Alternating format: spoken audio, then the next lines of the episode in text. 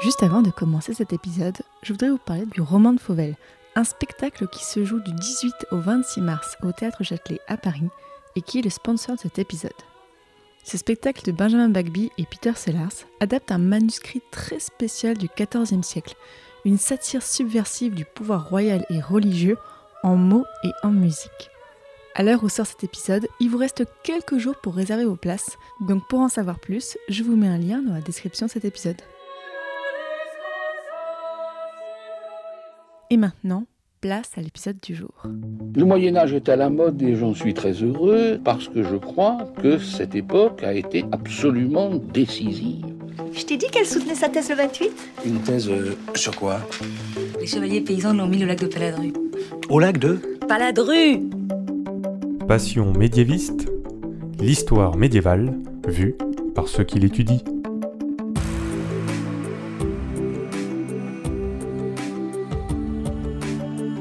Est-ce que vous savez tout du Moyen Âge Mais d'abord, qu'est-ce que le Moyen Âge Vous pensez peut-être aux châteaux forts, aux chevaliers, aux cathédrales, mais ce n'est pas que ça. En général, on dit que c'est une période de 1000 ans, de l'année 500 à l'année 1500. Mais vous l'entendez dans ce podcast, il y a autant de définitions du Moyen Âge que de médiévistes. Je m'appelle Fanny Cohen-Moreau et dans ce podcast, je reçois des jeunes médiévistes, des personnes qui étudient le Moyen Âge en master ou en thèse, pour qu'ils vous racontent leurs recherches passionnantes et qu'ils vous donnent envie d'en savoir plus sur cette belle période. Épisode 61. Marie et les jardins en Toscane au Moyen Âge, c'est parti. Excuse-moi, mais euh, il y a des gens que, que ça intéresse? Bonjour à toutes et à tous. Bon, avant qu'on commence, euh, je suis désolée, euh, il y a un petit bruit de fond, peut-être que vous l'entendez, parce que le hasard fait que le jour où nous faisons un épisode sur le jardin, eh ben, j'ai un voisin qui a décidé ce matin de tailler la haie de son jardin. Donc vous entendrez peut-être un peu des bruits de tronçonneuse et tout ça. Euh, Désolé pour le bruit. Mais bon, revenons à notre épisode. Nous partons aujourd'hui pour la fin du Moyen Âge. On est dans un contexte de renaissance italienne, même si, rappelez-vous, dans l'épisode 47, nous avions dit avec Peter que la Renaissance n'avait pas vraiment eu lieu. Aujourd'hui, j'ai le plaisir de recevoir Marie de la Race. Bonjour Marie. Bonjour. Marie, je te reçois parce que tu as fait un mémoire sur le sujet Le jardin ornemental en Toscane, pratique et représentation 14e, 16e siècle, donc un mémoire de Master 2 soutenu en 2021 sous la direction de Elisabeth Crouzet-Pavant. Donc avec toi Marie, on part pour l'Italie et pour les jardins, mais déjà raconte-nous pourquoi est-ce que tu as voulu travailler sur ce sujet en particulier Chercher un petit peu une idée euh, transverse aux différentes thématiques de l'histoire, donc quelque chose qui touchait à la fois à la politique, au culturel, au religieux, à l'économique, etc. Mais qui avait peut-être un accent un peu plus important pour l'histoire environnementale. Et finalement, le jardin s'est prêté assez naturellement, tout simplement parce que je cherchais donc un, espace un peu différent aussi de la forêt, mais un espace toujours aussi naturel. Puis après, euh, tout simplement, le lieu est venu aussi euh, facilement, parce que je partais très souvent en vacances avec mes parents j'étais jeune en Toscane. Et euh, je tombée littéralement amoureuse de Florence, comme je pense euh, beaucoup qui y sont allés d'ailleurs. Et puis ensuite, voilà, enfin, l'envie de travailler sur Florence est venue depuis que je suis au collège, et notamment par peut-être aussi quelque chose qui, qui peut peut-être aussi un peu changer, mais je, je, jouais aussi beaucoup à la PS3 d'ailleurs, et, et, notamment au jeu Assassin's Creed. Ah et euh, il y en a un qui se passe à Florence, dans la Renaissance italienne, et dont je suis absolument fan, et dont je jouais quasiment tous les jours, et euh, ce qui m'a donné l'envie et la motivation en fait de travailler sur un tel sujet aussi de base. Et finalement, étonnamment, j'ai jamais perdu l'envie, donc euh, j'ai continué sur cette voie. Ah, mais les jeux vidéo pour sensibiliser à l'histoire, c'est quand même euh, Oui. très important, donc Puis- surtout Assassin's Creed, oui. Ouais. Et puis la reconstitution était quand même euh, assez magnifique Oui. quand je l'ai sortie, donc, donc voilà. Et alors, qu'est-ce que tu as voulu montrer dans ton mémoire ou apporter de plus à l'historiographie sur les jardins de Toscane? Alors j'ai voulu montrer en fait euh, qu'en en travaillant sur ces jardins, on pouvait adopter une perspective un peu holistique, c'est-à-dire vraiment une perspective qui touchait un peu à tout, à tous les domaines. On pouvait prendre vraiment en fait euh, plein de thématiques différentes de l'histoire, les lier entre elles et vraiment apporter euh, toute une idée euh, générale au processus d'apparition du jardin ornemental notamment. Et puis j'aimerais du coup bien m'inscrire en fait dans un courant de l'histoire qui traite un peu de cette question un peu phénoménologique du paysage, c'est-à-dire vraiment la naissance euh, du, du phénomène de, de l'apparition du jardin, et aussi montrer en quelque sorte que toutes ces idées de botanique ne commencent pas que au XVIIe, mais aussi en fait en amont au XVIe siècle. Mais on pourrait imaginer que ce sujet a déjà été étudié avant, parce que surtout l'Italie a été étudiée par beaucoup de gens. Là, c'était pas le cas?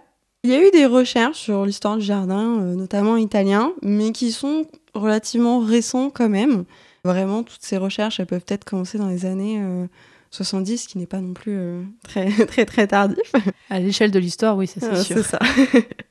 Et euh, en fait, on a des problématiques qui sont euh, vraiment très diverses parmi tous ces chercheurs. Certains vont travailler euh, voilà, sur des régions et d'autres vont vraiment travailler sur un jardin en particulier. Notamment, je me suis beaucoup appuyée sur la thèse d'Hervé Brunon qui a travaillé sur le jardin de Pratolino en Toscane, quoi, tout simplement. Donc euh, voilà, on a beaucoup de, de thèses et de monographies très différentes les unes des autres. Et euh, j'ai voulu, en fait, là, pour le coup, m'intéresser vraiment euh, au jardin, vraiment précisément de Florence. Et c'est pas un sujet qui a été très, très fait. J'ai trouvé très peu de, de chercheurs qui ont travaillé sur, sur ce sujet vraiment précisément. Autant sur les jardins qu'on peut trouver en ville, même si c'est très rare, autant que sur des jardins qu'on trouve en campagne, aux alentours de Florence, justement. Parce que tu travailles principalement sur la ville de Florence, mais pas que, donc c'est pour ça que tu as intitulé ton sujet sur la Toscane en général. D'ailleurs, est-ce que tu peux nous dire, peut-être c'est une question euh, bête, mais je sais pas, à quoi correspond la Toscane en Italie à l'époque que tu as étudiée? Alors, pour le coup, euh, je fais référence vraiment à la région euh, toscane qu'on connaît euh, déjà actuellement. Ouais, c'était déjà la même. Ouais, ouais, ouais. Là, pour le coup, évidemment, les régions ont été mises bien plus tardivement en place sur le plan administratif, mais là, je fais vraiment référence à une aire géographique qu'on connaît déjà. Donc la Toscane est une région en plus qui se situe donc au nord de Rome et puis évidemment au sud de Milan, donc euh, avec un espace côtier mais aussi un espace qui est ancré dans les terres, donc plutôt côté ouest euh, du territoire. Et euh, donc qui est une région évidemment très, comme on verra, très très chaude et du coup très favorable aussi à l'essor de tous ces jardins et des plantes également. Et quel est le contexte de l'époque que tu as étudié? Le contexte est assez évidemment euh, compliqué puisque Florence à l'époque est donc une, république euh, entre guillemets on pourrait dire d'exception puisqu'on n'en a pas euh, évidemment pour toutes les villes. Et dans le contexte italien notamment du XVe siècle, ça va être le moment du triomphe des familles princières sur les villes justement. Donc ces familles princières vont vraiment gouverner. Donc on a notamment les Albizzi à Florence et ensuite on a les Médicis. Donc la famille sur laquelle vraiment je travaille plus précisément pour les jardins. Florence, en plus de tout ça, est le foyer de la Renaissance. C'est une zone géographique vraiment typique qui comporte euh, aujourd'hui encore euh, toutes ces manifestations en fait concrètes de naissance des jardins. On peut vraiment voir en plus que c'est un endroit donc idéal pour la naissance de ces jardins ornementaux qui suivent aussi en fait les motifs de l'art topiaire, c'est-à-dire euh, toutes les tailles des arbres et des arbustes faites dans un objectif euh, esthétique en fait tout simplement. C'est Rien à voir avec de- les taupes. Hein. Ouais non. Non, non, mais je, je me demandais. Non, non, c'est vraiment l'art de sculpter son jardin. D'accord. Et donc, euh, on, on voit plusieurs prototypes en fait de jardins avec villain qui euh, sont encore aujourd'hui euh, tout à fait présentes. Et de plus, euh, le choix de Florence est quand même assez pratique puisque euh, tout simplement, c'est quand même euh, euh, le foyer de l'humanisme euh, intellectuel et aussi artistique, donc qui euh, nous a permis en fait d'avoir énormément de sources à nos dispositions, qu'elles soient euh, manuscrites, euh, imprimées, littéraires, picturales aussi.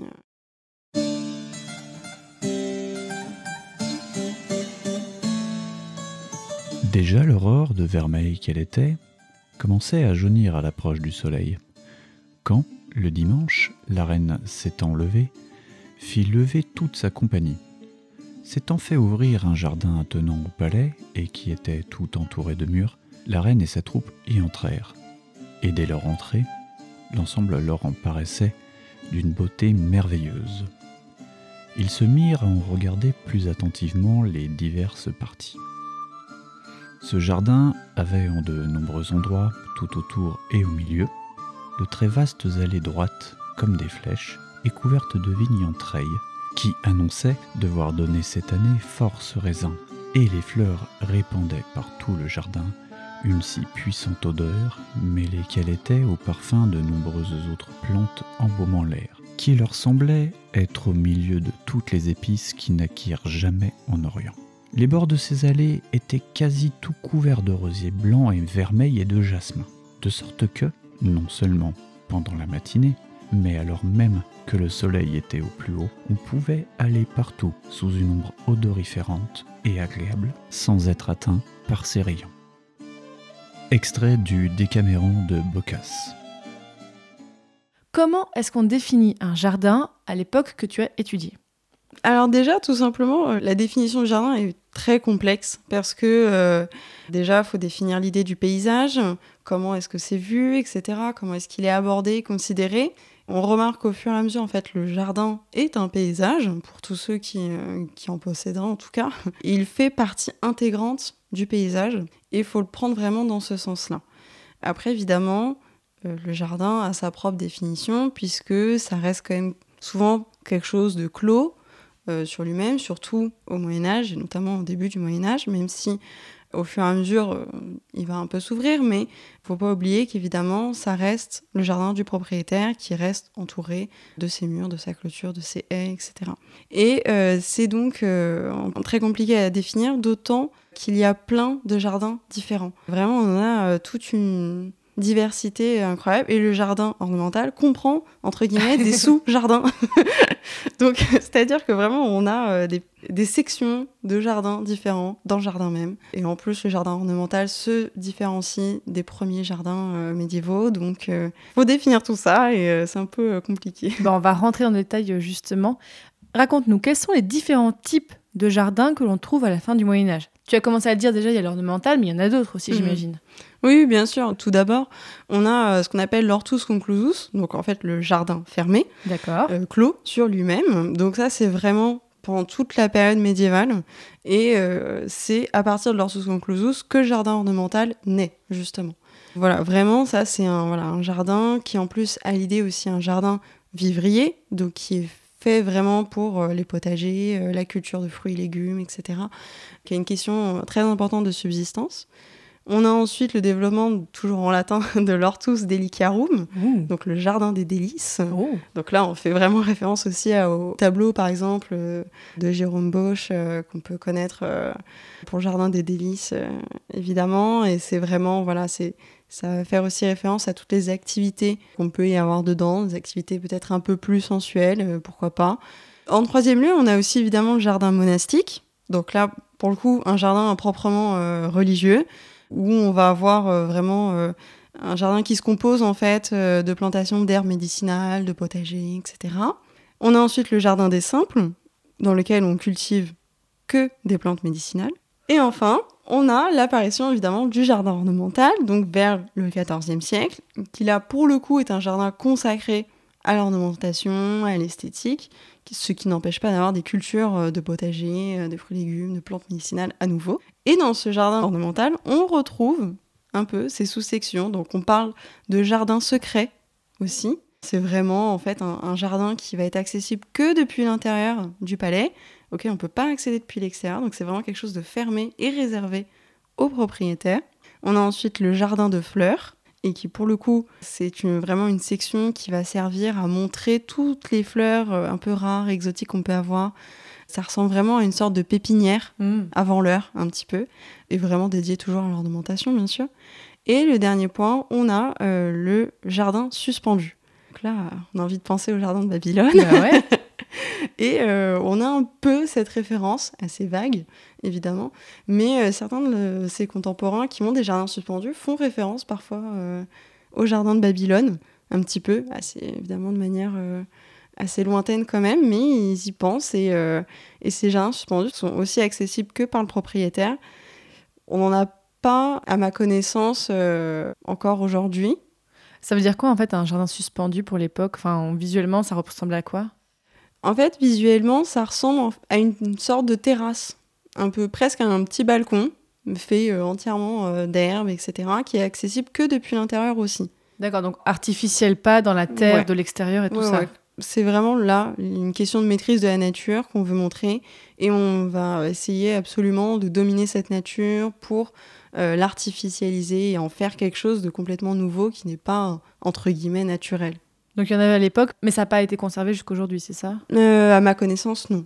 Donc toi, Marie, tu as travaillé principalement sur le jardin ornemental au Moyen Âge, donc on va moins parler effectivement de tout ce qui est jardin religieux, botanique et tout ça, peut-être dans d'autres épisodes, hein, bien sûr.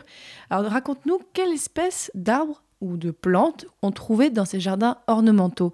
Est-ce qu'il y a des espèces qu'on y retrouvait tout le temps et peut-être quelques exceptions? Effectivement, il y a des espèces, donc autant euh, d'arbres que de fleurs euh, qu'on retrouve euh, très régulièrement. Donc déjà pour les arbres, on retrouve beaucoup le palmier. Le palmier? Ah ouais Sur lequel j'ai un peu travaillé, que je me suis un peu attardée, qui en fait a une symbolique très christique. Donc même si c'est un jardin ornemental et non religieux, c'est vrai qu'il y a toute une dimension sacrée autour. Donc le palmier revient constamment en fait.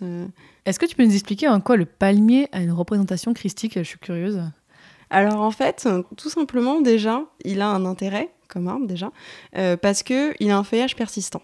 Donc en fait, peu importe le temps qu'il peut faire, le palmier euh, reste en fait éternel et immortel, un peu comme le Christ en fait, tout simplement. Bon, et le climat en Toscane, j'imagine, c'est pas mal pour les palmiers aussi. Et qu'est-ce qu'on a d'autre comme arbre alors? Eh bien, on a aussi euh, l'olivier, le cèdre, qui eux aussi, bon, encore à part, ont aussi une référence et une symbolique christique, eux aussi. Beaucoup des arbres en fait. Euh, le cyprès, mais ça c'est aussi une variété qu'on retrouve énormément en Toscane. Et euh, du côté des fleurs, par exemple, une fleur qui revient très très régulièrement, que j'ai beaucoup retrouvé, c'est le jasmin, qui viendrait de, Catalogne d'ailleurs, euh, qui donc est, importé clairement d'Espagne, et très très demandé, très recherché, etc.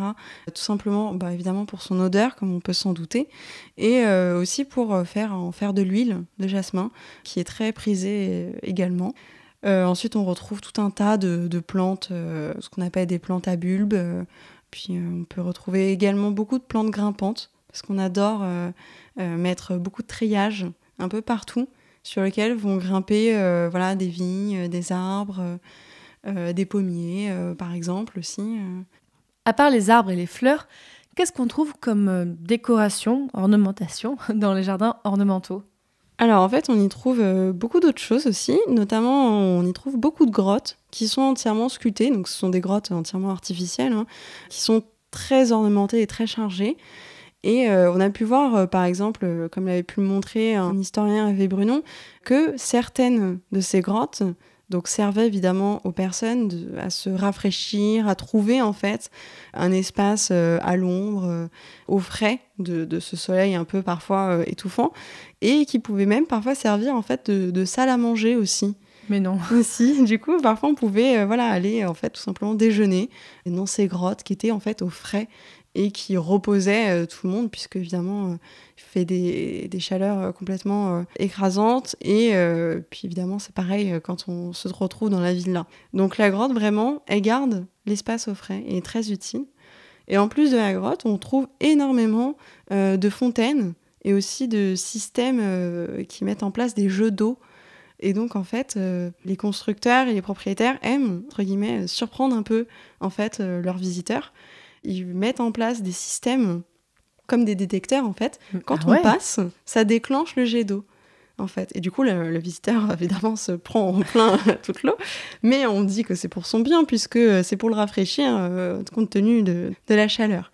Et euh, voilà, juste parfois sur la pression d'un pied à un, certain endroit de la grotte, et eh ben on a les jets d'eau qui se mettent en place, euh, des jets d'eau qui peuvent atteindre voilà, 1m50 ou voire plus parfois. Et évidemment, le propriétaire qui sait où se trouvent euh, les, ces fameux capteurs, euh, lui a évidemment tout prévu, puisqu'il se prévoit bien toujours des petits endroits à l'abri pour passer, parce qu'il est malin quand même. Et donc, on a tous ces, tous ces jeux d'eau qui sont parfois donc, plus ou moins appréciés, évidemment, euh, par les visiteurs. Ouais, c'est génial de dire que c'est déjà en fait ce genre de système au Moyen Âge. c'est assez innovant en fait, et puis toutes ces fontaines créent en fait un, système en fait de, de, climatisation quoi. Clairement, c'est pour se rafraîchir. Plus il y a de l'eau et plus il fait frais aussi en fait. Et en plus de tout ça, on trouve euh, donc des potagers, mais aussi des vergers. Et en fait, euh, les aristocrates développent vraiment un certain attrait pour la cueillette. C'est presque qu'ils se passionnent pour ça. Et l'un des éléments, euh, par exemple, vraiment qu'ils adorent à l'époque, ce que j'ai pu croiser dans certaines aides, ça va être la salade. Et en fait, voilà, c'est c'est ce petit verre tendre et croquant qui donne envie. Et j'ai pu remarquer que voilà, parfois certains vont jusqu'à se dire hein, c'est chouette que à toute heure de la journée, je puisse aller euh, voilà, croquer un fruit ou me prendre une petite feuille de salade. On est vraiment sur vraiment de l'aristocrate. quoi, oui, vraiment. c'est du pur luxe, quoi. Ouais, c'est ça. Oh là là, je peux cueillir un fruit. Oui, c'est bah, ça. normal. Même la nuit, hein. Oh. J'ai croisé que certains euh, se disaient que même, ils allaient pouvoir euh, sortir justement un peu euh, la nuit s'ils n'arrivaient pas à dormir pour aller cueillir et euh, parce que c'est près de leur fenêtre et que du coup ça leur fait plaisir. Euh, euh, On est vraiment sur ouais, du, du loisir, de, ouais, de l'élite. ouais, ouais. C'est de l'alimentation plaisir là Ah pour ouais. le coup. Vous voyez, tout ça, c'est des glycines. C'est très joli, mais votre femme a évoqué l'envie de changer. D'accord. Alors voilà, il y a deux propositions.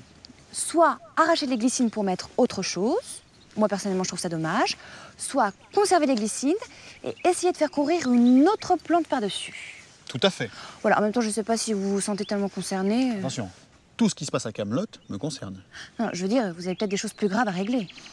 Chaque chose a son importance. D'autant qu'arracher des glycines n'est pas une décision qui se prend à la légère. Ah bah, surtout qu'on fait venir des pousses de très très loin, ce serait dommage. Bah, non, non, non, non. On laisse les glycines où elles sont. Euh, la reine avait évoqué aussi la possibilité de changer les glycines contre des plantes à fleurs rouges. Et ces jardins ornementaux, bon, hormis à faire joli, bon, ce qui est déjà un bon usage, mais à quoi est-ce qu'ils servent au Moyen Âge? On peut dire que le jardin au Moyen Âge n'aurait pas d'utilité puisque en fait il naît euh, d'un jardin utilitaire qui est vivrier. En fait, on a un renouvellement de cette idée euh, euh, du jardin utilitaire. Il est utilitaire, mais évidemment pas pour tous. Il est utilitaire pour l'élite florentine, pour les aristocrates. Donc en fait, tout d'abord, il va avoir des vertus, des fonctions thérapeutiques ce jardin, parce que on va se dire voilà, faut, on a des jardins qui sont extrêmement grands. Et donc, il faut aller marcher, il faut aller se promener, la marche fait du bien. Par exemple, dans une des lettres, on peut retrouver euh, le secrétaire euh, Lorenzo Pani, le secrétaire de Côme Ier, du prince Côme Ier de Médicis, qui dit que euh, voilà, c'est c'est super parce qu'aujourd'hui, euh, bah voilà, Côme il est sorti marcher et euh, bah ça tombait bien parce qu'il avait un peu quelques problèmes de digestion et de diarrhée et ça lui a fait vachement de bien.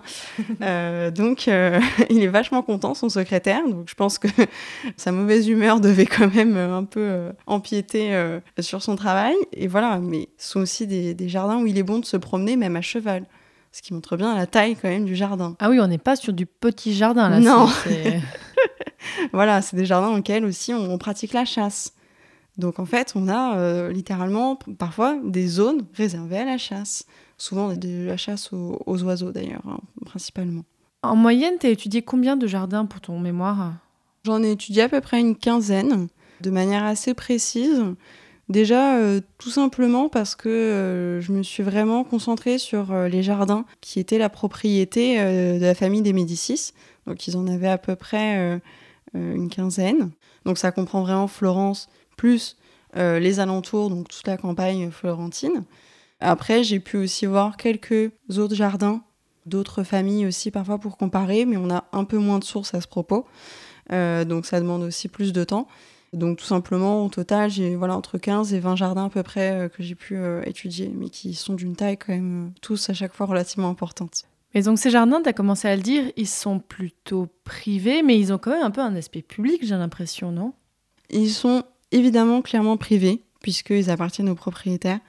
Et on peut voir cet aspect déjà privé lors des vols qui peuvent se faire dans les jardins ou d'actes euh, beaucoup plus violents. Euh, par exemple, voilà, lors euh, d'une guerre civile à Florence, à un moment donné, on va voir l'un des principaux partisans d'un parti qui va justement aller, par haine en fait, saccager tout un jardin d'orangers par pur acte de vengeance en fait. Ça fait partie du saccage de la ville et saccage euh, du jardin. Voilà, c'est extrêmement symbolique. C'est une atteinte directe euh, aux propriétaires. Oui, oui, clairement. Là, euh, en fait, le propriétaire est touché dans son intimité, en fait. C'est exactement comme lorsqu'on a un vol chez soi. C'est une entrée, une infraction dans sa vie privée. Il était quand même bien énervé, ce monsieur, pour aller directement sur les orangers, alors qu'il aurait pu juste genre brûler. Et là, s'ils a saccagé euh, un par un, euh, c'est quand même assez précis. Ouais.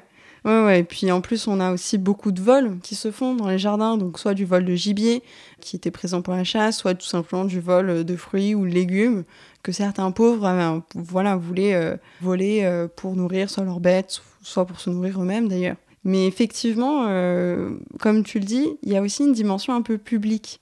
Mais cette dimension publique, elle est présente parce que ces élites invitent beaucoup de monde dans leur jardin.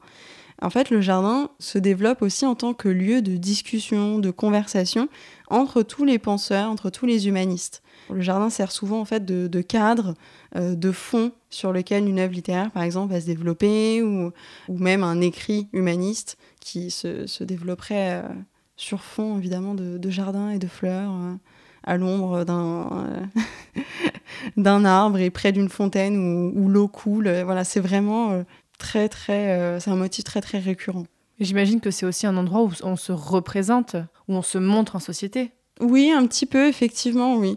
C'est vrai que pouvoir aller réfléchir, penser ou discuter dans le jardin de tel ou tel prince, c'est pas rien parce que c'est une certaine invitation. Et puis, euh, voilà, on peut penser par exemple au jardin d'une autre famille euh, importante, les Rothschild.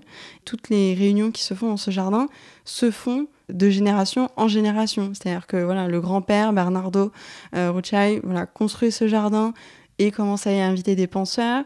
Son fils et sa fille, Giovanni et Paul, font exactement pareil, ainsi que leurs enfants. Et euh, on a toute une génération en fait de familles qui vont perdurer ces réunions de penseurs dans leur jardin et qui est un moment où voilà, on peut montrer la magnificence de son, jardin et sa beauté. Quel est l'intérêt de cet endroit?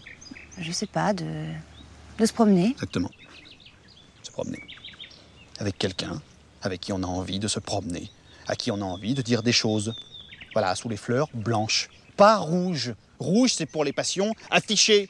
Il y a toute l'allée centrale là-bas, de mai à juillet. C'est bourré de fleurs rouges. Ici, c'est pour les passions inavouées. Voilà, alors il faut des fleurs blanches. Ou jaunes, à la limite. On va faire venir du jasmin. Du jasmin? De Chine. Jaune. Jaune? Jaune. Du jasmin d'hiver, quoi. Comme ça, on aura des fleurs toute l'année. Et euh, est-ce que la place du jardin est pensée lorsqu'on construit une maison, un château, ou en tout cas euh, des habitations? Est-ce que c'est quelque chose de systématique ou est-ce que ça dépend du niveau social? Alors ça dépend clairement du niveau social parce que euh, tout le monde ne peut pas se permettre d'avoir un jardin, surtout dans lequel on peut faire de l'équitation, de la chasse et des marchés. C'est des domaines en fait. Oui, oui, clairement. C'est vraiment... Ouais, ouais. C'est vraiment des, des espaces très très vastes les familles qui construisent beaucoup euh, leurs villas au XVe siècle vont systématiquement, par contre, les construire avec un jardin. Ça, vraiment, c'est un modèle d'habitation qui ouais, C'est pas un ajout a posteriori, c'est pensé pendant la construction de la maison. Ouais, c'est ça. Surtout au XVe siècle et surtout par les familles princières. ça demande énormément d'argent. Et on a vraiment, en fait, toute une équipe qui travaille pour euh, créer ce jardin. Donc, on a euh, des sculpteurs, des architectes, des dessinateurs, des peintres, évidemment des jardiniers. Puis, évidemment, euh, le prince qui, qui en fait la commande travaille évidemment dessus, pas manuellement, mais il va participer à ce processus de réflexion et de création très, très attentivement. On peut par exemple voir que le grand-duc de Toscane, Ferdinand de Médicis, a par exemple mis tout en place une politique vraiment de grands travaux pour fonder ce jardin et par conséquent a pu en fait payer énormément en fait de, de personnes qui étaient pauvres et qui étaient en demande de travail aussi et qui a permis donc à la ville de Florence de la faire bénéficier d'une dynamique euh, politique et économique importante. Et une fois que les jardins sont construits, est-ce que tu as pu avoir des informations sur comment est-ce qu'ils sont gérés, en tout cas qui sont les jardiniers euh, de Toscane à la fin du Moyen Âge? Alors on n'a pas énormément d'informations, on peut en trouver. Euh, j'en ai trouvé quelques-unes dans des lettres. Par exemple, voilà, j'ai travaillé sur un jardinier qui s'appelle Diomédé Léoni, euh, qui donc a participé à euh, la création du jardin euh, des Médicis, pas à tous évidemment, mais à quelques-uns, et qui a fini d'ailleurs par créer son propre jardin à lui. on a très peu d'informations, ce qu'on retrouve essentiellement, ça va être des lettres, où on voit en fait que le jardinier essaye lui-même d'aller marchander des sculptures ou des plantes à d'autres personnes de son réseau. Voilà, c'est vraiment une. On voit avec ce jardinier que c'est une société euh, qui fonctionne en fait sur, euh, sur des réseaux de, familiaux, euh, amicaux. Voilà, c'est vraiment tout un ensemble communautaire qui marche en fait ensemble. Et les jardins ne sont pas fixés et figés, ils évoluent en fait même après leur construction. Oui, oui, bien sûr, ils évoluent déjà avec toutes les inventions de systèmes par exemple des systèmes hydrauliques pour les fontaines. Donc plus on améliore cela et plus voilà, plus ça fonctionne et plus on les veut chez soi, donc on les fait amener, etc. On peut aussi évidemment toutes les nouvelles plantes, on en découvre tout le temps de nouvelles. Donc voilà, les dernières plantes à la mode, ben, on, les, on les fait venir. Voilà, même si elles sont rares, même si c'est très coûteux. Et puis au contraire, même ça prouve encore plus le luxe euh, de son jardin, toute la richesse qu'on peut avoir, et puis son importance politique aussi dans la ville, évidemment. Et est-ce que les jardins en Toscane ont une spécificité peut-être par rapport au reste des jardins, par exemple peut-être à d'autres espaces ou à d'autres époques? Ce qui pourrait caractériser vraiment les jardins toscans, je pense que ce serait vraiment toute cette profusion d'éléments dans un style euh, vraiment presque un peu baroque, voilà, où on a envie euh, d'ajouter euh, le plus de plantes possible, plein de plantes exotiques. voilà, on a un jardin, mais dans ce jardin, on a des sous-sections de jardin. Voilà, on a des, on a des potagers, des pépinières, etc. Et Marie, quelles sont les sources que tu as étudiées pour tes recherches? Tu as commencé à nous dire, il y a des sources judiciaires, des sources littéraires, c'est assez riche en fait euh, tout ton travail. Oui, oui, en fait, il faut vraiment euh, chercher un peu partout. donc autant euh, sur place parce que voilà, évidemment certains jardins existent encore, donc on peut s'y rendre et s'imprégner. Donc les jardins eux-mêmes qui existent sont déjà une source en soi. on a évidemment toutes les sources littéraires, toutes les sources picturales également. On a aussi toutes les comptabilités, toute la correspondance de la famille des Médicis, qui est très importante, sur laquelle pas eu énormément d'accès euh, euh, cause pandémie, évidemment, donc euh, un peu compliqué. Aussi, on a tous les traités botaniques et horticoles qui se développent aussi au XVIe siècle, évidemment. voilà, on, a aussi évidemment des sources judiciaires pour, voilà, comme tu as pu le rappeler, pour tout ce qui était vol et criminalité parfois. Et dans les écrits littéraires, qu'est-ce que les auteurs écrivent sur les jardins au Moyen Âge? Quelle vision ils ont? Alors en fait, on a une idéalisation du jardin. C'est vraiment le lieu merveilleux. Euh, euh, évidemment, c'est aussi euh, le mythe du lieu de l'amour. Voilà, c'est un endroit paisible où il est possible de se rencontrer, d'avoir le coup de foudre, de croiser le regard en fait de l'être aimé en face, voilà, par-dessus une haie de roses. C'est vraiment Oh. le, c'est vraiment le cliché un peu qu'on qu'on peut voir. Mais c'est un lieu où on discute. C'est un lieu qui inspire en fait les écrits. On voit vraiment que c'est un cadre secondaire, mais qui influe énormément sur les personnages qui sont présentés. Voilà, les personnages, même s'ils vont parler euh, de l'amour, comme on peut le voir dans euh, euh, l'œuvre de Pietro Bembo qui s'intitule Les Azolins, on a six jeunes gens en fait qui se réunissent dans un jardin, trois hommes et trois femmes, et les hommes doivent, défendre en fait l'idée de l'amour. Donc si c'est voilà, si quand on est amoureux en fait c'est une cause de souffrance, ou si au contraire c'est vraiment quelque chose de bénéfique et apaisant. Donc les trois vont chacun à tour de rôle. Euh, pendant d'ailleurs deux jours, si je dis pas de bêtises, s'affronter un peu avec des arguments et leurs arguments parfois portent sur le jardin. Qu'on voit qu'ils s'inspirent en fait de tout ce qui les entoure pour parler, pour discuter. Et euh, voilà, et même parfois, bah, le jardin euh, peut interrompre la discussion puisque par moment, on a une colombe qui s'arrête et puis tout d'un coup, voilà, tout le monde se met à la regarder et puis euh, voilà. Ah oui, C'est très cliché quand même. oui, voilà, c'est ça. Puis en plus, à un moment donné, cette colombe se fait enlever. Mais non. Euh, Donc euh, voilà. Rendez la colombe. Donc du coup, tout le monde est triste. Après, donc plus personne n'est motivé pour parler. Et donc euh, voilà, ensuite il fait trop chaud, donc on se déplace pour aller à l'ombre et inversement. euh, voilà, le jardin euh, ponctue d'événements. C'est pas si calme que l'on pense oh en fait. Non, oh non. Et d'ailleurs, alors, petit détail technique, mais moi j'aime bien ce genre de choses. Quels mots est-ce qu'on utilise dans les sources pour parler des jardins? C'est quoi le- les mots dans des sources? Évidemment, c'est le terme italien qu'on reconnaît d'ailleurs toujours actuellement en italien, c'est-à-dire euh, giardino.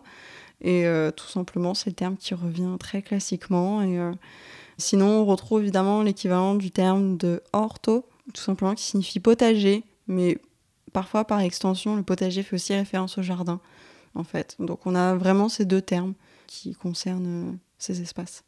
Et malgré la pandémie, bon, désolé si vous écoutez ce podcast dans des années et que vous voulez plus entendre parler de la pandémie, mais voilà, on en parle, hein, parce que c'est un peu le contexte encore un peu actuel. Tu as quand même pu te rendre en Toscane pour travailler sur les jardins euh, in situ?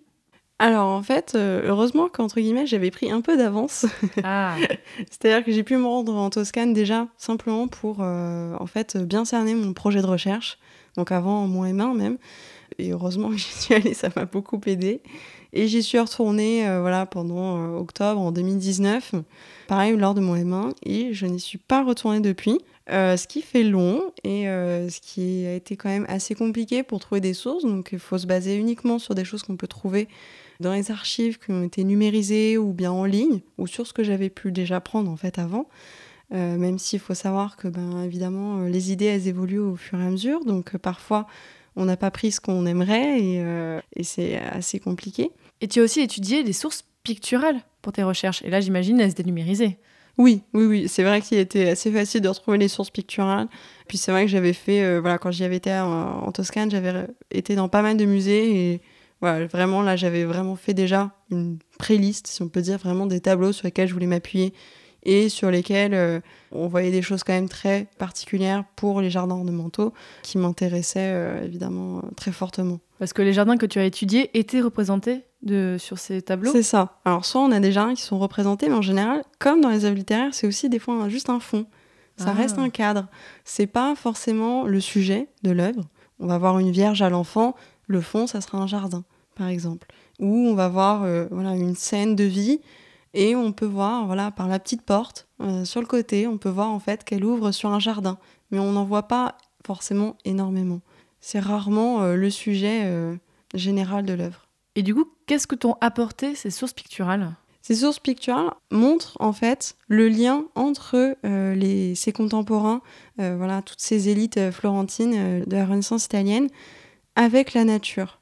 Et euh, c'est ce lien-là qui permet de refaire évidemment le lien avec le jardin, puisque le jardin, c'est vraiment ce moment où on transforme la nature pour soi, et évidemment avec soi, et où on va l'artificialiser, la maîtriser, la dominer.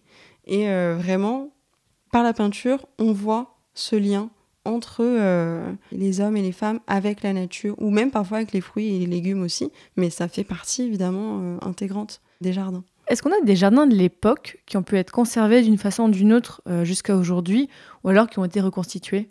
Alors on a toujours des jardins euh, de l'époque qui existent, qu'on peut encore aller voir euh, aujourd'hui, hein, où il y a énormément de monde. Je pense d'ailleurs au jardin Boboli à Florence, un très très grand jardin, et je pense que tout touriste qui s'est rendu à Florence a dû aller voir, ou alors que je conseille très fortement, parce que c'est vrai que c'est très sympa. Mais sinon, on a évidemment tous les jardins qui auparavant pouvaient peut-être être en ville, qui étaient de taille beaucoup plus modeste.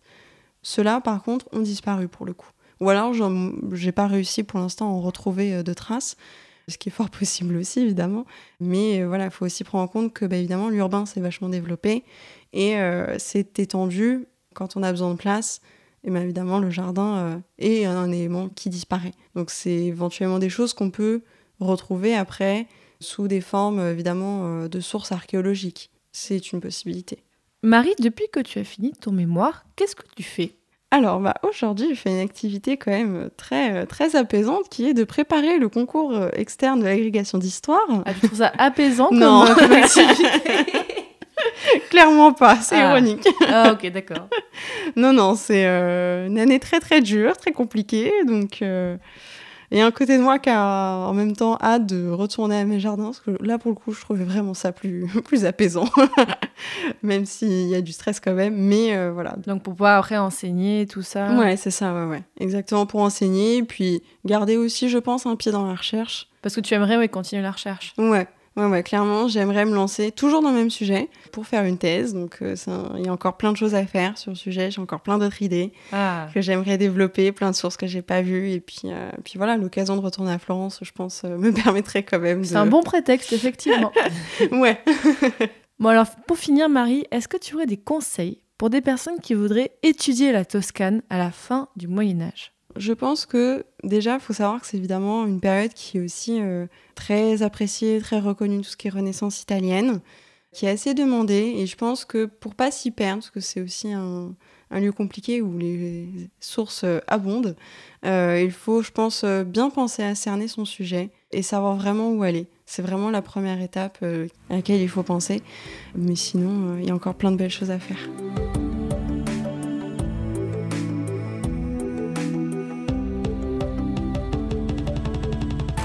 Désormais, chers auditeurs et auditrices, vous en savez beaucoup plus sur les jardins en Toscane à la fin du Moyen Âge, Donc merci beaucoup Marie de la Race pour tout ce que tu nous as raconté, c'était vraiment passionnant. Ça donne beaucoup envie d'aller en Toscane donc, et à Florence. Donc merci beaucoup Marie. Merci à toi. Pour les auditeurs et auditrices, alors j'ai plusieurs épisodes à vous renvoyer si le sujet du jour vous a intéressé. Dans l'épisode 44, on avait parlé avec Mechtilde des peintres florentins au XIVe siècle, donc voilà, déjà un petit peu à Florence. Dans l'épisode 47, j'en parlais au début, avec Peter, on a parlé des condottières en Italie, donc là c'est plutôt le contexte un peu plus politique et militaire, mais quand même. Et dans l'épisode 50, nous avions parlé de l'arbre au Moyen Âge avec Alice Laforêt. Donc si tout le côté euh, nature et botanique vous intéresse, euh, allez voir tout ça.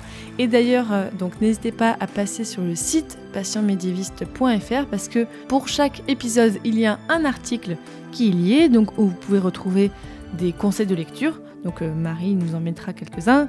Donc euh, pour aller un petit peu plus loin sur le sujet, un petit résumé de l'épisode, on mettra des photos des tableaux dont on a parlé, des photos de jardin pour ce qui reste aujourd'hui. Vous verrez, il y a tout ça, n'hésitez pas à aller voir. Allez voir aussi les autres épisodes du podcast, mais aussi allez voir les autres podcasts que je vous propose sur le format un peu similaire que vous avez écouté aujourd'hui. Je fais aussi le podcast Passion moderniste sur l'époque moderne. Donc l'époque moderne, je vous rappelle, c'est donc l'époque de 1500 à 1800. On a beaucoup de changements. C'est vraiment une période très très très riche. J'espère que vous allez en savoir plus avec ces épisodes.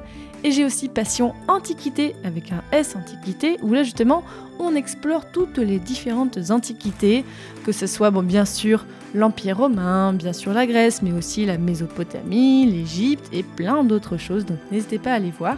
Si vous voulez soutenir ce podcast, alors vous commencez à le savoir, j'ai mis en place depuis maintenant quelques années un financement participatif. Euh, je vous mets toutes les infos sur passionmédiviste.fr slash soutenir, hein, c'est tout simple, et là je vous explique tout. Ce mois-ci, je tiens à remercier plusieurs personnes. Je tiens à remercier Héloïse, Oriane, Jacob, Agathe, Yann, Pauline, Catherine, Zoé, Florian et Cesareo. Je me permets de le prononcer comme ça. Comme vous savez peut-être, donc ça fait maintenant plusieurs années que j'arrive à vivre en partie grâce au podcast et je voulais juste parler du sponsor dont je vous ai parlé au tout début de l'épisode pour vous dire que voilà, c'est plutôt exceptionnel. C'est la deuxième fois en 5 ans que j'ai un sponsor. Le premier c'était avec le musée de Cluny il y a quelques années.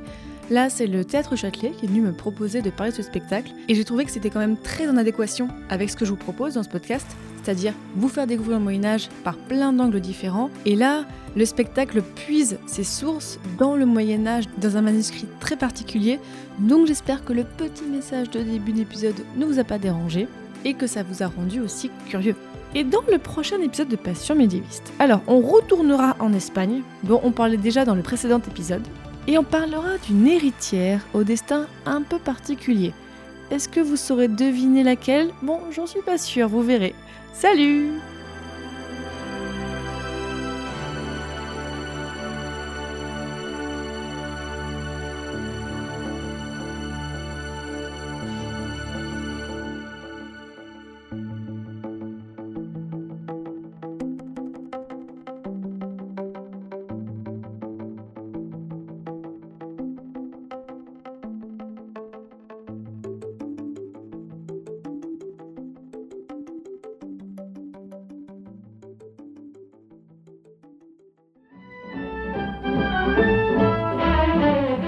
vrai que c'est Robin des Bois qui te l'a donné Oui, et il m'a même donné son bonnet. Dis, j'ai envie de tirer une flèche avec ton arc. Laisse-moi essayer, Bobby. Oh non, je veux tirer le premier. Tu la pointes trop en hauteur, t'y connais rien. Regarde. Oh, gare à tes oreilles, Bobby. En plein dans le jardin du prince Jean. Bobby, c'est défendu d'y aller. C'est vrai, le prince Jean te fera couper la tête. Oh, ça m'est égal. Je veux retrouver ma flèche.